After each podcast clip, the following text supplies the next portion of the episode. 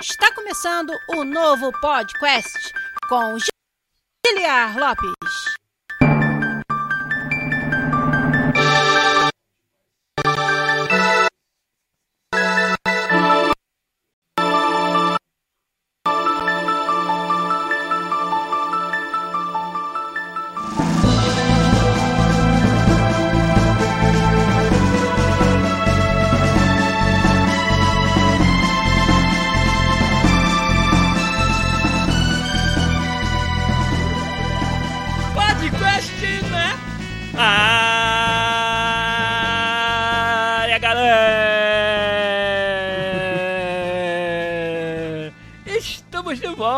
Nesse, que é o único podcast onde você conversa em português com profissionais da indústria de games internacional. Eu sou o Giliar Lopes, designer dos games da série FIFA aqui na Electronic Arts em Vancouver, no Canadá, trazendo hoje pra vocês um episódio co-op daqueles que vocês sempre nos pedem, trazendo convidados pra lá de especiais no programa de hoje, mesmo que o layout aqui da, da live tenha dado uma bugadinha, mas já tô consertando pra vocês, quem tá aí ouvindo a versão podcast, e aí não passa por nada disso, não acompanha esses momentos de, de, de problemas técnicos aqui na live, mas não tem problema, porque nós estamos aqui com dois designers e dois podcasters que eu sou muito fã e que tive a oportunidade de sentar junto com eles né, recentemente no Game Design de Bolso. São eles, meu querido Pietro e o meu querido John. Boa noite aí, Pietro, John, como é que vocês estão? Obrigado por estarem por aqui no podcast com a gente. Boa noite. Isso aí. E aí, Pietro, beleza? E aí, e aí, galera, como é que tá? E aí, John, tranquilo? E aí, tranquilaço, tranquilaço. Pô, obrigado pelo convite novamente aí, cara, pelo papo nossa. que a gente vai ter. Já tô animadaço aqui já. Tá certo. A gente tá animado desde o convite, desde que a gente gravou o episódio. Que- É verdade, é verdade, é verdade. Parece que foi um tempão, né, na verdade.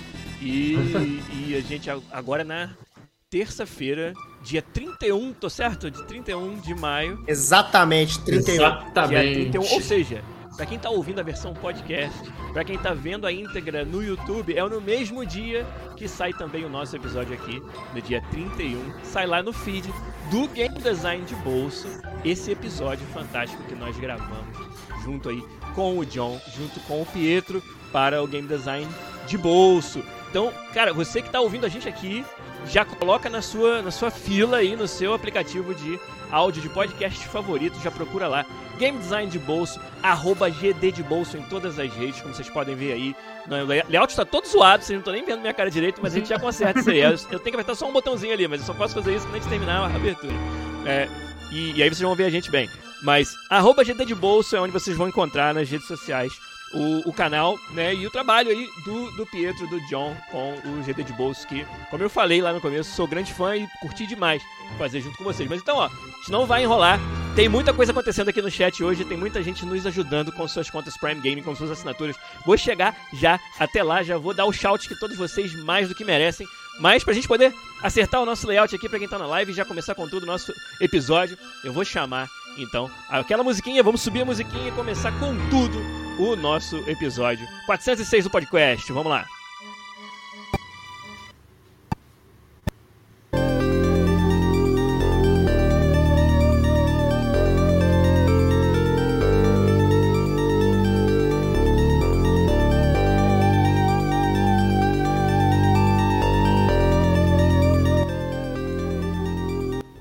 Curtindo aí uma trilha sonora de Revenge of Shinobi do Mega Drive Sega Genesis, jogo clássico de ninja.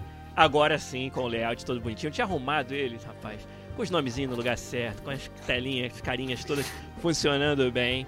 E aí, esqueci que tem duas cenas. Tem a cena de abertura e a cena do restante do podcast. Não consertei a cena de abertura, tá vendo? Não tem problema não.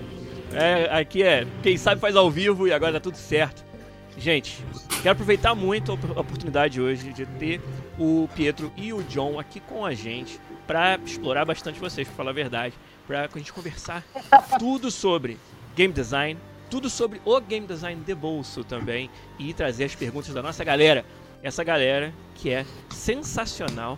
Já tá a milhão aqui no nosso chat. Eu gosto sempre de dar um shout, gosto sempre de chamar mesmo é, a atenção de todo mundo que nos ajuda aqui. Então vou, vou lá para o começo para ver, ó.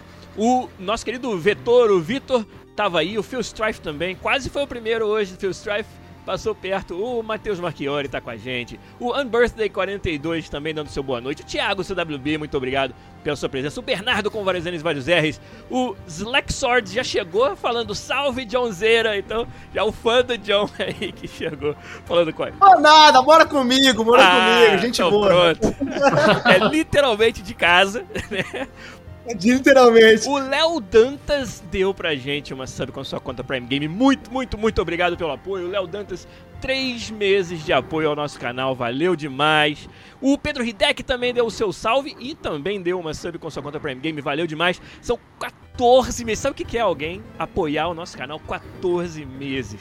É fantástico, muito obrigado pelo ideia. E o Bernardo com vários N's e vários R's também, 10 meses de apoio com o Prime Game. Muito, muito, muito obrigado. Aí o John Zera também, nosso John que tá aqui da live, deu o salve dele, deu o salve, né? deu o salve por lá o Jovem Dev também, o Menino Sombra direto da Nova Zelândia, acompanha todas as nossas lives. Tá aí com a gente também, no meio do dia, no meio do trabalho, ele já tá no futuro, né? O cara que mora, vive no futuro e tá acompanhando a gente também. E Quimera 1 também chegou chegou chegando aí no nosso chat. Muito obrigado, gente. Vocês ajudam e muito a fazer o programa aqui. Já quero deixar aquela perguntinha para vocês, enquanto eu converso com os convidados aqui nessa, nessa primeira fase. As perguntas vão ser o que vocês querem saber sobre design, sobre as carreiras de Pietro e de John que estão aqui com a gente, sobre o que é ter um podcast de game design, também tudo que vocês quiserem perguntar para eles aqui. Né? Temos dois, do, dois convidados ilustres que eu quero muito aproveitar o máximo do tempo, então hoje não vai ter, é, não, não vamos enrolar, não vai ter papinho é, assim, a parte, não, vamos direto ao assunto. Então, John, começar com você, que tal? né? Você que abre Fala os aí. trabalhos lá no Game Design de Bolsa geralmente. Conta pra gente um pouco, por favor, da sua carreira, do trabalho no Game Design de Bolsa também, se você quiser, mas carreira né, na, na, indústria de games, conta pra galera quem é o John. Sim, beleza. Bom, é. Bom, meu nome não é John, né? Já começa nessa piadinha da, do filme lá. Meu nome é Vitor Salvador Pissolato, né? Eu sou do interior de São Paulo, sou de Bebedouro, uma cidade ali pertinho de Ribeirão Preto e tudo mais. E bom, é aquele negócio de criança, né? Sempre a gente teve vontade de fazer joguinho, ai, jogava os joguinhos do Super Nintendo, no Mega Drive, e queria fazer. Eu sou mais um desses caras. E aconteceu que eu quis bastante isso e resolvi fazer uma faculdade. Eu acredito que o, o minha trajetória é até um pouco parecida com você, Giliard, porque eu fui fazer ciência da computação, sim, né? Eu, quando a gente fez, eu lembro que você contou isso pra gente. Então eu fui fazer ciência da computação, já meio que pensando em, puta, sempre quis trabalhar com jogos e tal. Fiz ciência da computação lá em Uberlândia, na faculdade federal de lá, na UF. E no finalzinho ali da faculdade eu mandei eu fiz um TCC voltado para isso, voltado para joguinhos e tudo mais, e comecei a participar de algumas jams. Então eu fiz uns joguinhos em casa, mexi na Unity, aprendi a Unity em casa. E lá para 2016, quando eu me formei, eu comecei a mandar os currículos para o Brasil inteiro. Mandei para Hoplon, mandei para Aquiles, mandei para vários lugares e mandei para Taps Games. E foi aí que eu fui contratado pela Taps Games. Lá com o Thiago Nagaoka, que é um, o lead dev deles lá, junto com toda aquela equipe massa que a gente tinha. Então eu entrei em 2010 como programador e eu comecei como programador esse tempo todo, né? E fiquei como programador até 2019. Só que eu sempre tive essa vontade de mexer na parte de design da coisa, né? Então, ao mesmo tempo que eu também trabalhava e fazia meus próprios joguinhos, eu estudava game design. Então, li os livros, ia atrás, queria saber o que, que os game designers, por que, que as decisões de game designer, que o jogo que eu tô fazendo como programador, estavam sendo feitas, né? Qual foram as decisões feitas para isso acontecer? E a, brincando e conversando bastante com essa galera que já estava em volta de mim no trabalho, houve a oportunidade de mudar, de fazer uma, um shift de carreira, né? Eles falaram que era tipo um movimento horizontal. E eu testei. Na época, o Leandro Ribeiro era o nosso lead game designer. Eu fiz um teste com ele em 2019 e passei. E aí foi legal que eu saí do game design, do, da programação, que era bem legal, que eu já gostava bastante, mas fui para essa área que eu já tinha mais carinho, queria ser já, sei, desde moleque, sabe? E desde 2019 eu comecei como game designer lá na Teps Games. A Teps mudou, né? Houve um split entre ela e virou a Spaceship, então eu trabalhei na Spaceship Games durante todo esse tempo. E agora no comecinho do ano eu fui pra Monomito Studios, que é um estúdio muito legal que eu trampo hoje, de um jogo menorzinho, um jogo indie, mas muito legal multiplayer que eu tô trabalhando. E, como você mesmo disse, né, eu e o Pietro, né, eu já conheci o Pietro de fora, ele vai falar mais sobre ele. A gente tinha essa gana, né, de tentar conversar um pouco mais sobre game design com outras pessoas, divulgar game designer, conversar, sabe? A gente tinha muito sentimento que, tirando você e tirando muitos poucos players do, da, da comunidade, tinha pouco conteúdo sobre game design no Brasil, sabe? E a gente queria agregar isso. E com isso eu tive a ideia, falei com o Pietro e a gente começou a, a trocar a ideia de vamos montar um formatozinho, sabe? Vamos conversar com outras pessoas para tentar trazer, é, levantar mais gente, né? E mais pessoas. A gente, eu, pelo menos, sempre tive muita gente falando no meu LinkedIn, cara, como é que eu entro no mercado? Cara, como é que eu faço tal coisa? Eu falei, sabe, eu preciso responder para a maior quantidade de gente possível isso, de uma maneira didática e com outros profissionais. Foi assim que eu falando com o Pietro, trazendo outros amigos nossos que já eram game designers, montamos no finalzinho do. No finalzinho não, né? No meio do ano passado, o game design de bolsa e estamos aí já com uns, uns 15 gravados, uns, mais uns 5 prontos já. E vambora. Então, como você já sabe, meu nome é Pietro. Eu tô muito feliz em estar aqui, porque, como o John falou, o Giliard foi sim uma experiência, uma inspiração pra, pra gente. E é, continua sendo. Então, quando ele topou participar do podcast do Game Design Bolso, foi horrível. Gente, cara, foi incrível. Pra gente foi uma sensação muito boa ali na hora. É, e, e aí, o, vamos falar um pouquinho mais sobre mim, né? Então, quem sou eu? É, eu sou de Recife, eu não sou de São Paulo, não sou natural da cidade de São Paulo. E eu eu sempre fui muito fã de jogo, é engraçado que quando era pequeno, né? Foi, eu acho que ali pelos anos 90, início de 2000, é, eu tinha primos que me iam jogar o tempo todo, quando eu ia pra casa deles pra jogar, e eles sempre diziam, ah, Pietro, você vai trabalhar com jogo, com computação, quando eu crescer, eu ficava, putz, eu nem sabia que isso era uma profissão, sabe? Que, que, como assim, uma, uma pessoa que faz jogo? É, e eu sempre deixei isso como nunca foi opção para mim, tanto que eu não pensei em vestibular para fazer jogo. E eu tinha um grupo de amigos muito próximos é, eles eram muito próximos mesmo naquela época e eles queriam fazer design. E eu não sabia muito bem o que eu queria fazer. Gente, eles começaram a contar para mim o que é que design fazia, né? um designer, é, muito no foco na área de marketing. Então eu fiz, cara, vou, vou fazer design também. E fiz, passei. O engraçado foi que eu passei no vestibular, eles não passaram né, naquela época. Pô, que triste! É, então. Mas depois eles entraram e, e eu acho que estão mandando super bem no que estou fazendo hoje. É, e aí eu entrei na faculdade e eu, logo no segundo período, é, no primeiro período né, da, da, universidade, eu tive a oportunidade de conhecer um amigo chamado Rafael Formiga. É uma pessoa que eu tenho muito orgulho de ser amigo.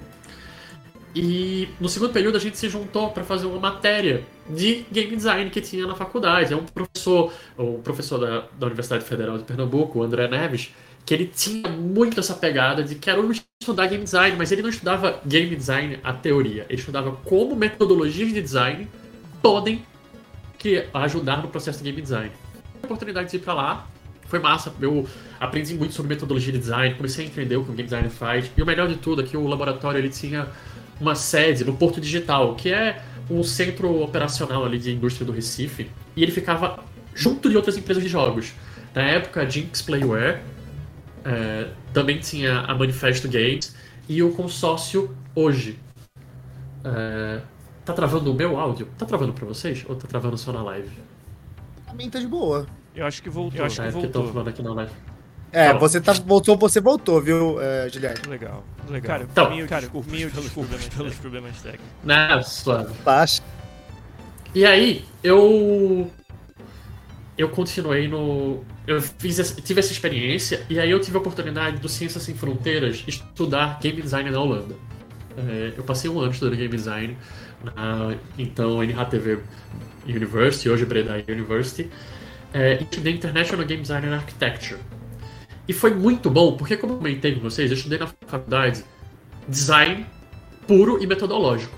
E lá eu estudei game design na teoria, eu fiz jogos, tipo, eu tinha uma matéria na sexta-feira que era me juntar com a galera para fazer jogo professores da indústria, galera que fez Magic, cara que trabalhou na Caraca. Pixar, uma galera foda, avaliando, assim, ó. E sou eu, uma pessoa, cara, universitário ainda, então, pra mim foi uma experiência única, uma única experiência que era, era incrível. E aí eu tive essa oportunidade de participar do, disso. Voltei pro Brasil, voltei pra, pra, pra terminar a faculdade e eu entrei numa empresa chamada Joy Street. Eu já trabalhei na Joy Street um pouco antes. Ah, travou aqui a, a live. Ah, que é isso, que é isso. É, e aí, a gente. Eu tive, eu tive a oportunidade de me juntar à Joy Street, que era uma empresa com foco em jogos educacionais. Fiquei lá durante dois anos e meio, mas devido a alguns contratos que eles tinham, eles não podiam lançar os jogos. Eu fiquei dois anos e meio produzindo. Eu produzi um jogo chamado a Olimpíada de Jogos Educacionais, mas outros jogos não foram lançados, porque era direto pra editora e tal. Então não tinha isso no meu currículo e tava com foco em jogos educacionais, né? Então, putz, não era tão interessante pra mim. Fui para uma empresa chamada Manifesto Games, uma das maiores empresas lá de Recife. E na Manifesto eu tive a oportunidade de. Cara, eu testei de tudo: mobile, educação, marketing, fiz jogo para cassino. fi- Nossa, fiz jogo de tudo, de tudo, de tudo. É, aprendi. E o legal foi que quando eu entrei no Manifesto, tinha um game designer que logo ele saiu. E eu meio que acabei montando a equipe e ficando com aquela responsabilidade da equipe, né? É, isso me deu um olhar mais de liderança, de entender as pessoas, como está funcionando. É, e com isso eu tive a oportunidade de ser convidado para a TEPS Games, lá em 2019, para ser lead game designer da. Maneiro, Me juntei a TEPS e foi onde eu conheci o John. É, fiquei na TEPS. Após a cisão, eu fui para Spaceship Games. É, depois de um certo tempo, eu saí da Spaceship e voltei para o que hoje é a TEPS Games. Entendi, entendi. Então, é, eu tava nesse cenário. E aí foi. Desde a Spaceship, eu sempre conversava com o John, cara, tá faltando conteúdo português, tem um podcast. Mas eu acho que na época a gente sabia do podcast e do, do outro podcast. Do GG do Cara, GG a gente quer- Devcast, provavelmente. Não, era o, o Regras do Jogo. Ah, sim, ah, sim. É, é, tinha o Holodeck também, que a gente acompanha, então- mas ele tem essa, esse olhar um pouco mais acadêmico, né? Sim. Mas era esses poucos players, né? E a gente tinha muito essa pegada, mas eu saí da Spaceship. O John até tentou gravar o podcast com outros amigos, eu acho que não acabou não pegando. E ele fez, ah, cara, eu gravei, não rolou. Eu fiz, vamos, vamos, vamos, vamos tocar. E aí a gente fez, vamos, vamos primeiro vamos gravar uns episódios. A gente gravou quatro episódios, eu acho. Lançamos, a gente pegou o gosto. Eh, Se deixar, a gente tá fazendo coisa nova toda semana, assim. A, a gente, enga- às vezes, engatilha uma gravação atrás da outra que é uma loucura. Tem semana que Sim. a gente... É porque a gente realmente tá apaixonado de fazer isso. Eu te disse, né? A gente tá com um backlog, eu acho que até pra gosto, assim, sabe? De tanto Até podcast que a gente até gravou. O seu, como a gente comentou, né? Era pra. A gente gravou faz uns dois meses, pode-se dizer. Um mês e meio, pelo menos. E, e, cara, até hoje não saiu, né? Vai sair agora, né? Mas é bem isso, tem, tem bastante conteúdo que a gente tá correndo atrás, sabe? Isso que é muito legal, a gente tá com bastante gana de, de, de produzir mais, sabe? Entendi. Gente, é, tanta coisa pra desempacotar das histórias fantásticas que vocês contaram. É, a- essas, essas viagens que o, que o Pietro, que a, indústria levou o Pietro já. E o John, é, um outro tipo de viagem, né? Uma, uma trajetória por diferentes partes do desenvolvimento dos games, até como você mesmo disse, se identifica muito com, com a minha história também. É, acho que tem muita coisa que a gente pode explorar ainda mais é, disso tudo que vocês falaram. É, e muito legal também, pô, fantástica a iniciativa do Game Design de Bolso, como eu falei lá no começo. E a gente precisa de mais conteúdo, de mais pessoas como vocês trazendo esse conteúdo para, para a galera. É, o, o Jovem Dev vai me ajudar ali com algumas configs de live pro OBS, pro Streamlabs. Cara, tô, tô aceitando que você sabe que eu faço isso aqui tudo meio que no modo bootleg, né? Então, O, o jovem, ele é o programador da minha equipe, lá da Monomito. Eu acho que é ele que tá Ah, ali, cara. tá Já, explicado. o cara é um, é um monstro, o cara é um monstro. Sem falar que ele joga muito o jogo que a gente tá produzindo, ninguém ganha do cara. Então, bota na mão dele que é sucesso. Eu vou aceitar cada, cada minuto da sua ajuda aí, com certeza, jovem Dev. Valeu demais. Mas, mas então, é, aí eu queria meio que jogar uma, sei lá, curveball no colo de vocês. Manda aí, manda aí. Mas é algo, cara, que eu, eu gosto muito de, de perguntar, principalmente pra quem trabalha Monomito, Taps, empresas aí que, né, desenvolvendo muitos jogos de, cara, de, muita, de muito respaldo, muito respeito no, no mercado. E sempre que eu tenho a oportunidade de conversar com game designers, tem algumas perguntas que eu gosto muito de fazer. Então, uhum. é, algo que é muito presente para mim, acho que vai ser muito presente para vocês também, é a gente hoje está numa, numa era em que você faz o design do game utilizando a sua intuição, o seu conhecimento como designer, alinhado e né, é, talvez empoderado por dados, por Sim, observações perfeito. objetivas, né, por telemetria. E hoje a gente tem um, uma forma de publicar os games que nos permite colher muita informação sobre o perfil dos nossos usuários, comportamento, que vai e, é, informar decisões de, de design. Como é que é para vocês é, balancear esses dois aspectos do trabalho que parecem, a uma primeira vista, tão diferentes. Você tomar decisões baseadas em dados, em algo que é observado no mundo, mas também trazer a intuição do designer e às vezes de introduzir algo no jogo que o jogador nem sabe que quer e, e por isso mesmo não poderia te dizer que quer aquilo através dos dados. Como é que funciona isso para vocês fazendo o design dos games em 2022? Cara, John, você quer responder primeiro? Tem que sabe. Se quiser, eu posso falar. Tá, eu posso falar rapidinho. Eu vou falar. Bom, você depois me completa. Bom, é bem, é bem o que você falou. Eu acredito que. Eu não sei como é que é hoje tanto a indústria AAA que você trabalha, mas o mundo que eu e o Pedro somos mais estamos mais dentro, que é o mundo mobile, né? Ele é muito olhado para isso, porque eu sinto que desde a concepção do universo do desenvolvimento mobile, ele tem um, um olhar mais para produto, né? Um olhar como é sempre teve os PMs, sempre teve os POs, que é muito coisa de produtos tradicionais, né? Então, esses dados, né? Essa, toda essa cadeia de dados, olhar principalmente até pelos jogos serem é, live service, né? Que ele, a gente vai iterando o jogo em si, a gente se importa mais o, como o jogador está jogando agora, né? E é por isso que esses dados são tão legais. Mas respondendo a sua pergunta, é um mix no final das contas. O que eu gosto de falar sempre é que os dados não tem que te dar a resposta. Os dados têm que ser um, uma consultoria que você dá, né? É um, tem o data informed ou data é, sabe? O, o outro, o Data Consult, Data né? Driven. E, data Driven, isso. E aí é legal, é assim que eu, pelo menos, eu gosto de trabalhar, né? Muito das nuances o número não vai te dar, sabe? Ah, pode ser sim que o jogador, a espada esteja mais forte que o machado, mas pro jogador a espada é mais fraca, sabe? E isso que a gente tem que ter as nuances de também tá ouvindo não só os dados, mas também ouvir o que o jogador acha. Então o, o, trabalho é meio esse, sabe? É meio que eu pego um pouquinho de um lado, pego um pouquinho do outro para tentar fazer a melhor experiência para entregar pro jogador, sabe?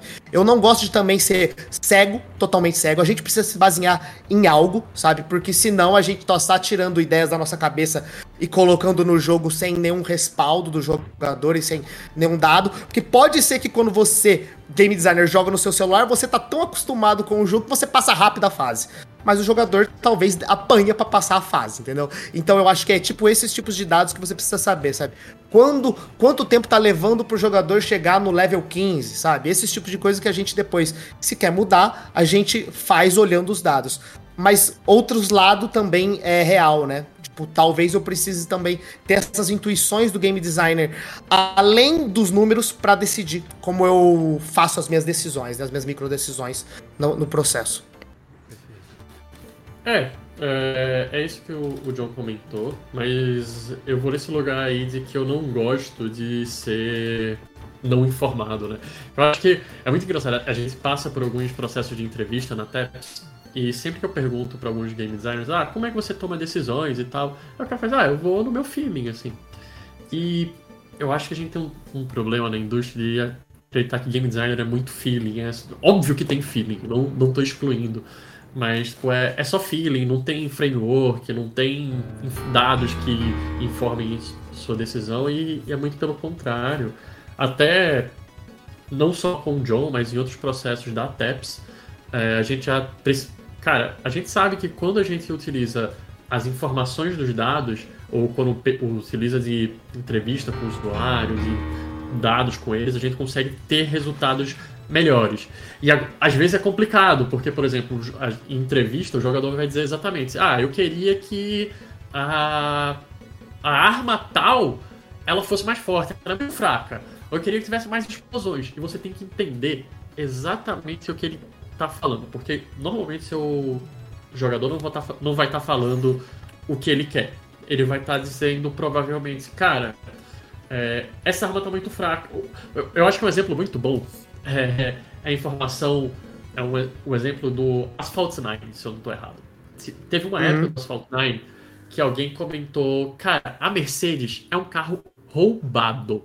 Tipo, você sempre que corre contra a Mercedes, você tá tá perdendo. Isso é um absurdo. A, a, o público ficou com raiva. E a primeira coisa que os devs fizeram foram se perguntar, cara, vamos ver os dados.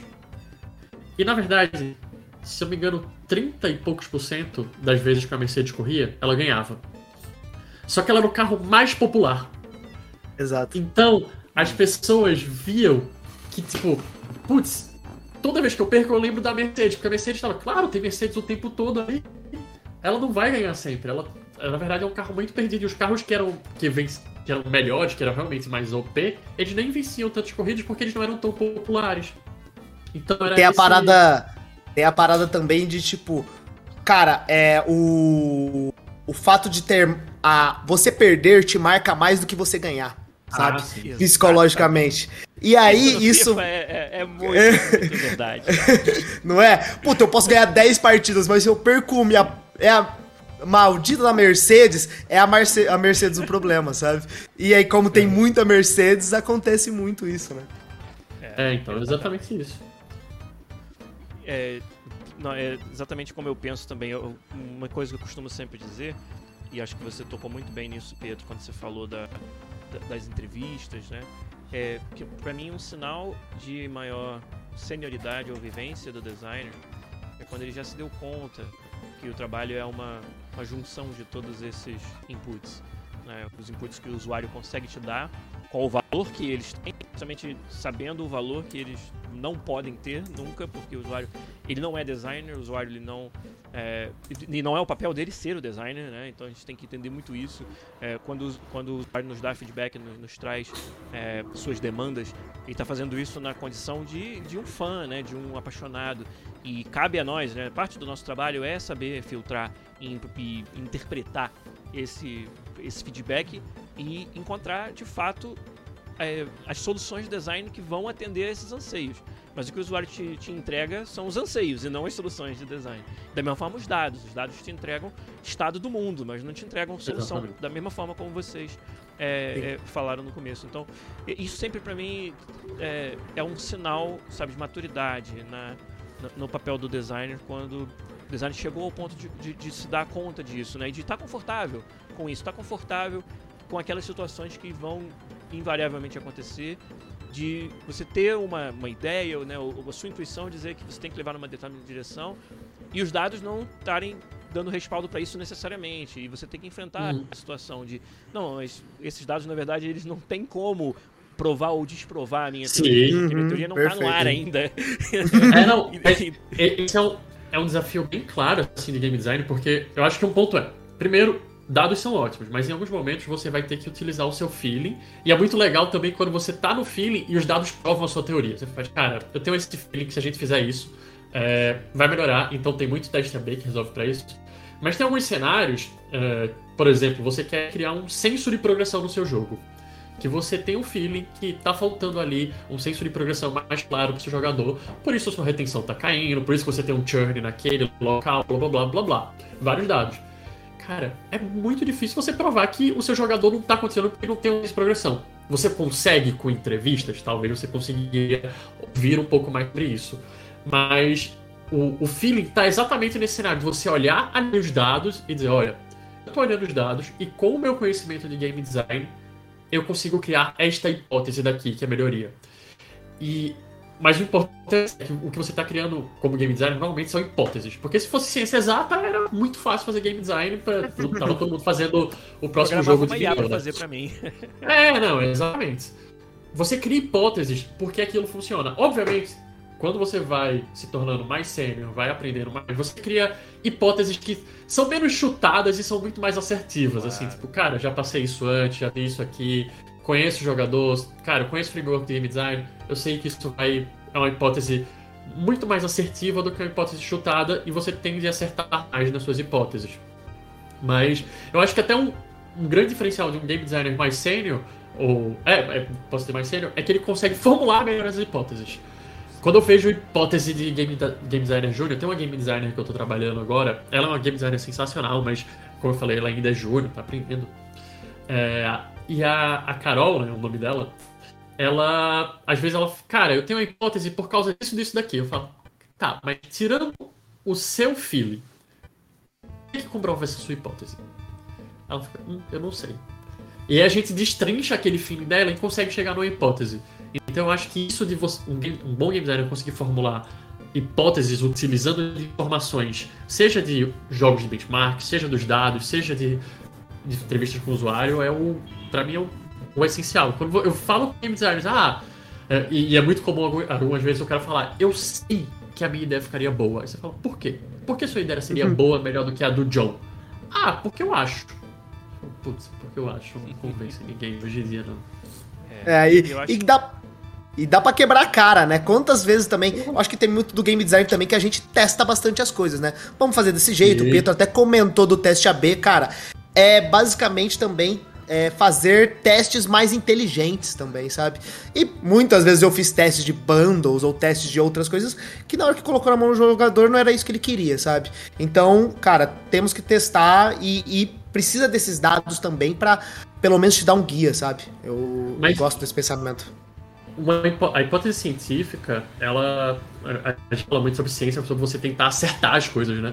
Mas na pesquisa, você errar é muito bom. Porque uhum. você sabe que aquilo não é a resposta. Você Isso é comprova é que não é. É, Exato. você, tipo, cara, e, e, eu fico puto às vezes. Uh, semana passada rolou um negócio desse que eu fiz um teste, eu fiz, olha, eu vou fazer uma versão do. Era um teste AB, mas era ABC no caso. E eu fiz uma versão que eu fiz. Essa versão está muito. Sabe, ela tá extrema. Mas eu quero provar que ela não funciona. E a minha versão extrema funcionou. Eu fiz, putz, que raiva. Eu queria estar tá errado aqui, gente. Porra, eu queria vocês tanto estar tá errado. é, mas, mas tá vendo? olha, olha quantas características desejáveis de um game designer a gente tocou só nessa, nessa resposta de vocês. É, precisa ter um certo grau de desprendimento com relação uhum. ao ao produto ser o seu bebezinho, que é algo que a gente Sim. sempre fala, né? Olha, quanto mais você ficar confortável em tratar do, do game como um produto, das ideias como algo que elas vêm, elas vão, elas são boas, elas são ruins e não importa. O que importa é que você está sempre desenvolvendo o melhor jogo possível para quem importa, que são os jogadores. E o quanto mais cedo você se desvencilhar dessa ideia de que o jogo é o seu bebê e que você precisa proteger de todo jeito melhor. Então, olha o grau de desprendimento que você já precisa ter para olhar para o resultado do seu trabalho com, essa, com esse olhar crítico, né? com essa forma Sim. objetiva de, de, de, lidar com ele. Então já é um, um, vamos dizer, um atributo altamente desejável do designer que já a gente já de passagem né, falou sobre ele. E, e, olha que, que legal é você ter os dados, ter a telemetria como uma grande ferramenta para o uhum. designer. Não, não como algo que vai editar as suas decisões, que vai chegar com as soluções prontas, que vai trazer, limitar, vai, às vezes limitar a sua criatividade. Não, vai validar a sua criatividade, vai empoderar o seu, a sua criação para que essa criação ela atinja objetivos que não os objetivos de negócios não são só objetivos do negócio, são os seus objetivos também como designer. Nós fazemos designers, o design dos jogos para as pessoas e para, para, para que a gente a gente faz o design de games para que a gente continue fazendo design de games a vida toda e para ser bem sucedido nisso e ter a oportunidade de continuar fazendo design a gente precisa que os nossos jogos atinjam objetivos de negócio então é, essa é outra parte de tudo que vocês falaram que já fica implícita e que é tão característica tão importante para mim de um, de, de, um designer maduro, de um designer sênior, é estar tá confortável em estar tá atendendo a, esse, a esses requisitos de negócio como parte do que a gente faz. E como é, algo que, na verdade, torna mais desafiador, mais interessante o que a gente faz. E não, não só necessariamente, ah, se eu pudesse fazer o jogo que eu quisesse sem me preocupar com absolutamente nada, uhum. exceto a minha criação. Né? Então, uhum. Gosto Sim. sempre de conversar com designers quando a gente quando a gente consegue falar sobre essas ferramentas nesse nível, porque eu acho que para quem nos ouve, para quem está talvez começando na, na, na carreira uhum. agora, é sempre importante ter, ter, ter essa visão, eu acho, e ter essa visão sendo passada por pessoas que estão né, nessa indústria com tantos anos de experiência já é melhor ainda. Deixa eu ver se aqui no chat tem alguma pergunta legal para vocês aqui. Né, para quem tá chegando agora, como o Darley Ser Xavier perguntou por que, que a gente tá sem câmera. É, problemas técnicos estão impedindo da gente ter o vídeo hoje para vocês. Mas imaginem aí, né, né, o Giliar com a sua camisa do Manchester City, campeão da Premier League, né, falando com vocês. Aí sim. Aí sim, né? O, o, o, John com o seu, seu violão lá no, no fundo.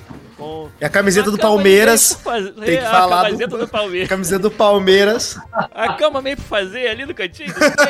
Porra. Ainda Aí, bem que desligou a câmera. Entregou, imagina o Pietro. O Pietro que parece que tá com a camiseta do Palmeiras, mas não é do Palmeiras. Verdade. mas, mas hoje ah, estamos sem, sem, sem vídeo, mas com áudio de altíssima qualidade com o Pietro e o John do podcast Game Design de Bolso e Game Designers de Carreira. E quem não ouviu ah, um pouco da história de origem do, do Pietro e do John, é, pode voltar aqui na nossa live mais tarde, que vocês vão encontrar lá é uma história bem legal. Mas deixa eu ver aqui o que mais que vocês estão comentando no chat pra gente. O layout tá lindo. Esse foi é, muito tá, bom. Tá, tá, tá, realmente, né? Maravilhoso. É, o, o, Menino Sombra, na verdade, tinha uma pergunta, continuando até o exemplo que vocês uhum. falaram, é, daquele jogo de carro que eu perdi o nome, mas que onde a Mercedes parecia overpowered, os, os jogadores achavam que estava overpowered, mas na verdade era só uma questão de percepção o menino só me perguntou: e aí, quando você constata, quando você constata que o, o diagnóstico da comunidade está um pouco off, né? Então, os dados não estão corroborando aquilo. Como que, você, como que você mostra isso de volta para a comunidade? Nem sei se é algo que vocês, é, por acaso, têm oportunidade de fazer, mas simplesmente fala para todo mundo calar a boca, tira a Mercedes do jogo. Né? É, ele queria um pouco mais de detalhes sobre o que, o que um designer faz com essa informação. De que talvez a percepção da comunidade não está alinhada com o que os dados estão mostrando. Ah, você manda calar a boca, mentira. É... Cara, a solução que eles fizeram não, não, ela não resolveu essa dor. É... Porque o que você identifica é. Eu acho que tem que ir nesse ponto que é. Nem tudo que a galera tá falando você precisa resolver. Cara, eu tenho uma dor porque eu tô sentindo que a Mercedes tá OP. Só que na verdade a Mercedes é, fam é famosa e tal. A Mercedes é famosa, né? E se a gente monetizasse mais em cima isso. dela? E se a gente ganhasse dinheiro sobre isso? Ah, boa! Aí gostei. Não. Esses é... aí estão além, né? Ah, Dois passos então, à frente. Pra, pra o Asphalt, Asphalt 9, o que eles fizeram foi, cara, Entendi. vamos cobrar mais pra conseguir card é, é, de tokens, né? Você precisa conseguir várias versões para ter o carro, então eles cobraram mais para se ter e o, virou um carro um pouco mais caro, um pouco mais difícil de se, se, conseguir, mas eles não tiraram a Mercedes não, porque eles sabem que é um carro que a galera gosta, então não faz sentido tirar esse conteúdo. Se é tão usado, tirar esse conteúdo é um dano que você faz aí ao projeto, né? Tipo, é você pegar o Messi e tirar do FIFA, tipo. Sim. É jogar é... o bebê fora junto com a água do banho. É, uhum. exatamente. É, mas você não tira o carro. Então, cara, oportunidades. Eu acho que o ponto principal é que você entende que tem oportunidade. Eu poderia é, deixar o carro mais fraco, mas, cara, deixar o carro mais fraco significaria que eu ia diminuir a quantidade de vezes que ele vence. Se da forma que ele tá, tem muita gente usando, ele já não vencia mais da metade das corridas que ele participava, então dá pra se ganhar um dinheiro nisso daí vamos monetizar em cima. E os caras fizeram isso, então é sobre você entender oportunidades. Quando eles começaram a monetizar, a galera fez, putz, a Mercedes tá cara, vou começar para ir para outro lugar. E o jogo foi se atualizando, porque agora já não tinha tantos Mercedes, tinha outros carros. Eu acho que até uma, uma estratégia válida é que outros carros são tão interessantes quanto a Mercedes. Ah, a, o, sei lá, a Ferrari ela é muito. O Audi, sei lá, é muito legal. Cara, vamos botar um Audi. Talvez o jogador comece a pegar o Audi ao mesmo tempo que pegue a Mercedes e essa dor some, porque vai ter, vai estar mais balanceada a quantidade de outros carros no jogo. É uma outra estratégia válida, sabe? Certo. Ou seja, em outras palavras, é, tornar aquele conteúdo que você identificou como um conteúdo muito procurado, um conteúdo um pouco mais premium, né, fazer com que, se Mercedes é algo muito desejado, que você tenha esse sentimento de, de conquista ao, ao, ao consegui-la, ou usar esse dado também para diversificar o seu conteúdo, talvez trazer outras ofertas de conteúdo semelhante que possa dar uma, uma maior varia, variedade para o conteúdo que o seu usuário está consumindo e dessa forma tentar é, resolver, entre aspas, de uma forma tangente uhum. o problema que foi, que foi percebido. O, o jovem Dev tá falando que trabalhou no War e os jogadores reclamavam dos dados. Oh, mas vou falar é. desse dado. Os dados roubados aí, dado de cassino, né? Vai é. que estão. pois é. é. Olha, uma outra, uma outra pergunta bem. Acho que densa, assim, bem. Que eu acho que muita gente no, no chat vai também se identificar com ela, que eu queria fazer para vocês. É, como que vocês, né, estando dentro desse mercado já há tantos anos, estão observando essas últimas, esses últimas, vamos dizer, tendências, né, quase que buzzwords, não é mais do que qualquer outra coisa.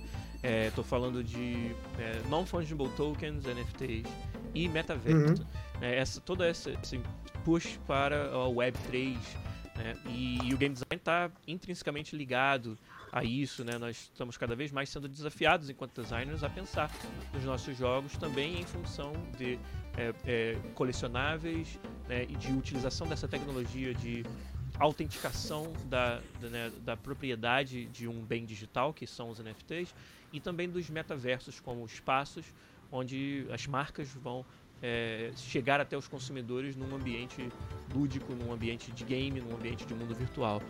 É, como é que isso atinge vocês no dia a dia de vocês? É algo que está registrando já no, no, radar do designer para vocês ou ainda não?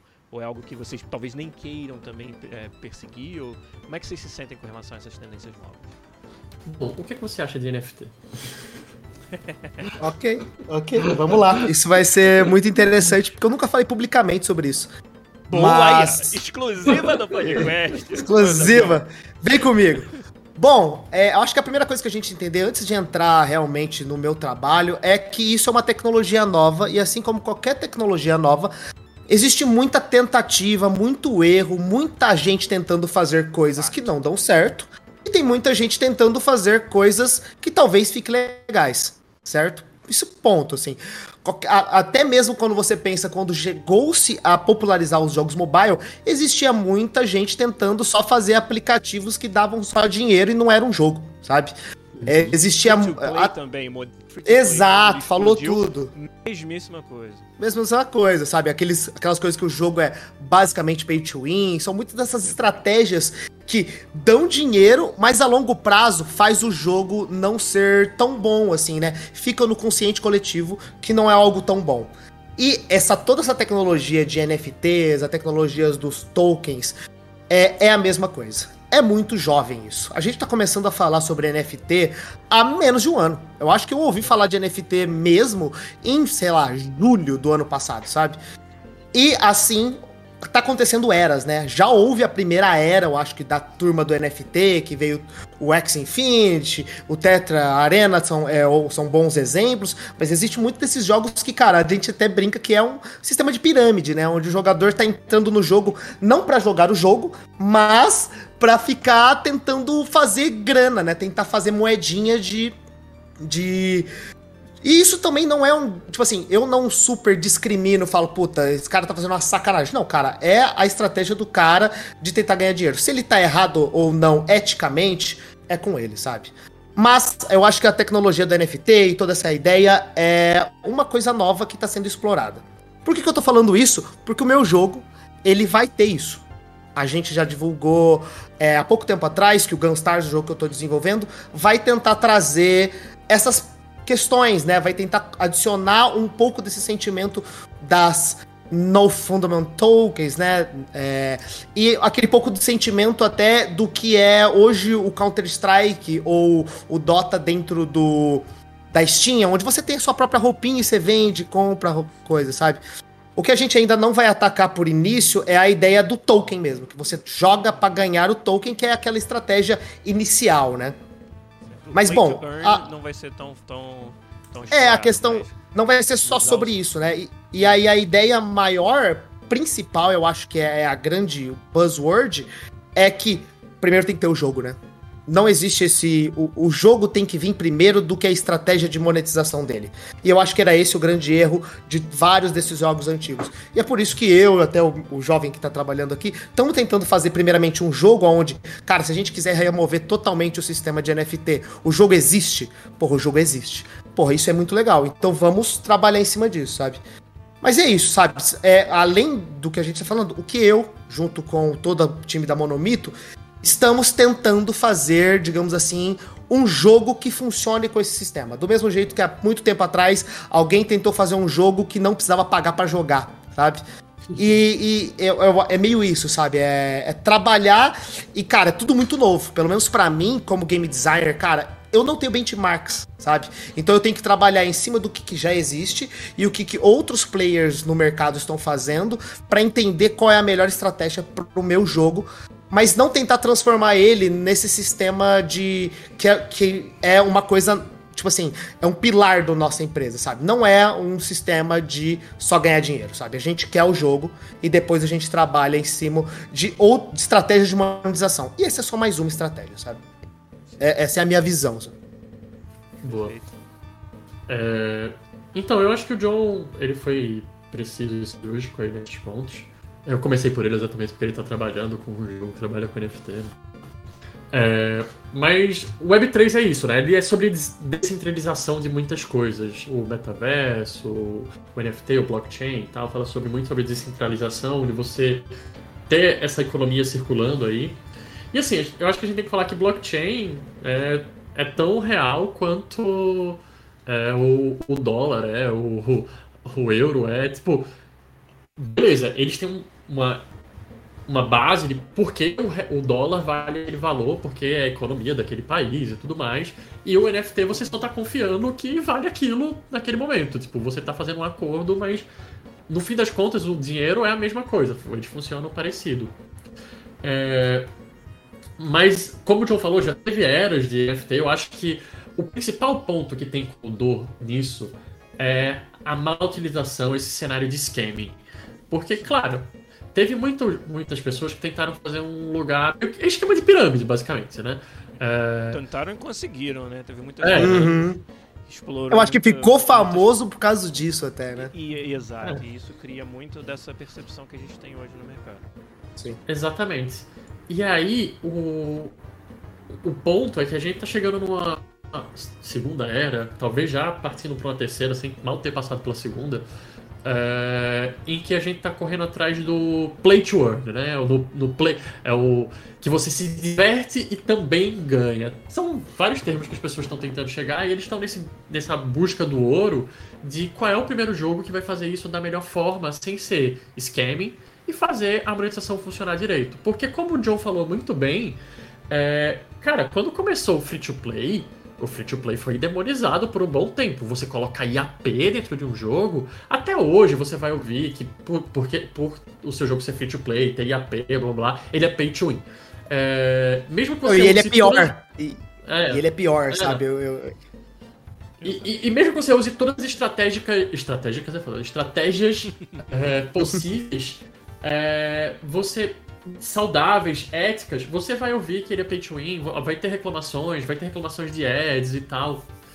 E eu acho que a gente tem que entrar num, num acordo assim. Se a gente quer fazer jogo e ser sustentado por isso, é, a gente precisa ganhar dinheiro.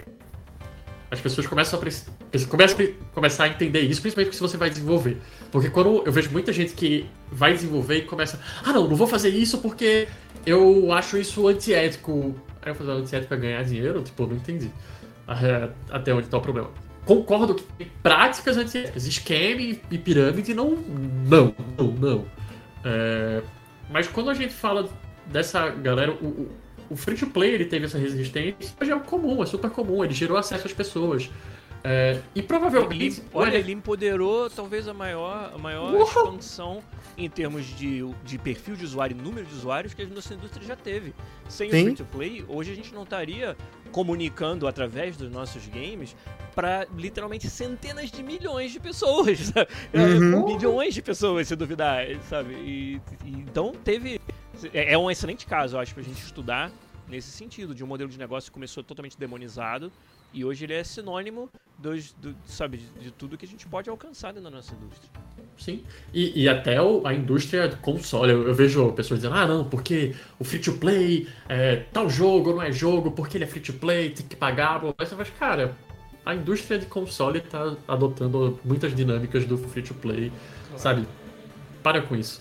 É, mas o, o, o NFT, eu acho que os problemas é, como o John falou, é algo muito, muito novo, muito recente. Então a gente tem. A gente não sabe aplicar isso direito. A gente não tá entendendo como fazer. E por se par- a gente tá falando de uma moeda, é tipo, ah, a partir de agora vai ter a moeda John.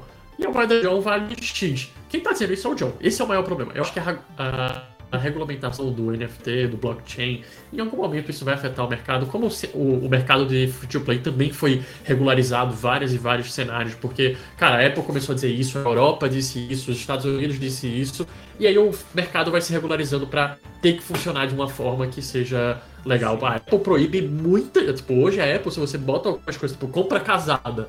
Compra casada, se você quiser, você tem que vender um item e o outro separado.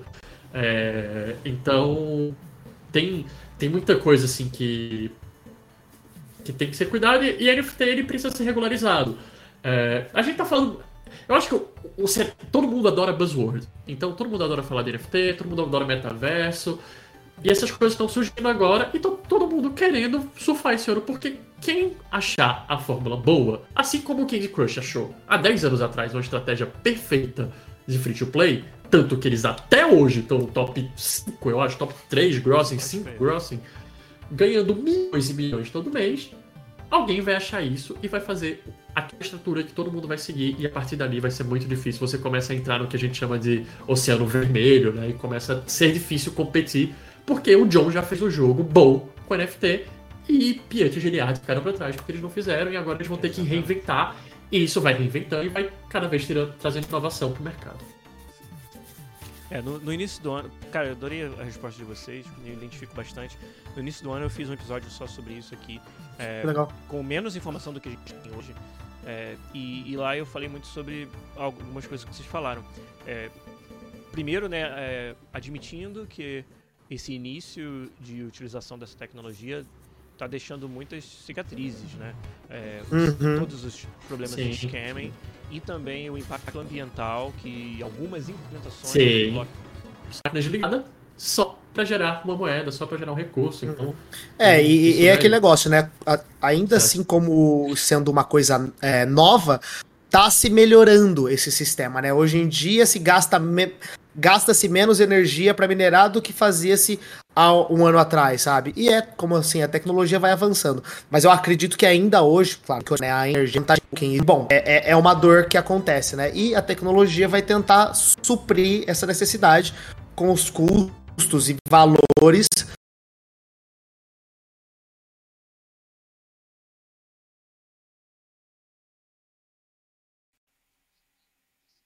para no futuro talvez estar não tão doloroso como é hoje, né? Entendi. Estão me ouvindo agora? sim. Sim, Agora eu quero saber da galera da live acho- se estão me ouvindo. Parece. Parece Voltou. que voltou. Beleza. Eu acho que ele só não pegou essa parte nossa, quando você parou de falar, parou de falar geral, mas Bom, Mas Seguimos. também a gente nem fala coisa boa, né? não falar assim.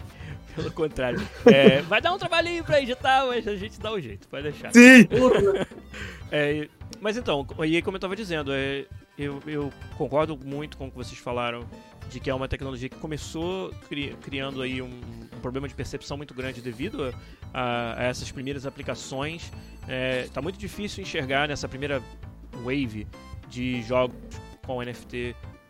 Cadê o jogo? Cadê a diversão? Cadê é, o motivo de, de existir que não apenas para servir de, de, de palco para você fazer a monetização. Ou seja, a monetização em primeiro plano. A monetização como primeiro pilar, primeiro objetivo, né? E eu gostei muito quando o John falou um pouco, né? Até obrigado por você ter compartilhado tão abertamente sobre o projeto que vocês estão desenvolvendo na Monomito. E, e quando você falou sobre o game vem primeiro. Né? NFT, se uhum. for o caso da gente utilizar, nada mais vai ser do que uma outra forma de monetização, como existem outros modelos de negócio. Né? E eu acho que quando a gente começa a priorizar novamente a aplicação, priorizar novamente a experiência do usuário uhum. e utilizando de ferramentas e de tecnologias que podem sim ser muito interessantes, é, eu acho que é onde a gente vai quebrar essa barreira. É onde eu acho que a gente vai começar a ver as aplicações que realmente têm valor para quem importa de novo, que são os nossos jogadores.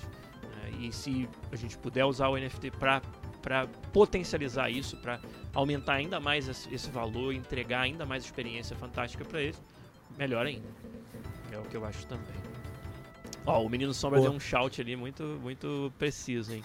Convidados excepcionais carregando o podcast enquanto rolam os problemas técnicos. O show não pode parar. Quando a gente convida profissionais de podcast para participar, é assim, né? É assim que funciona. É. Gente, olha. Velho de guerra já. É, exatamente.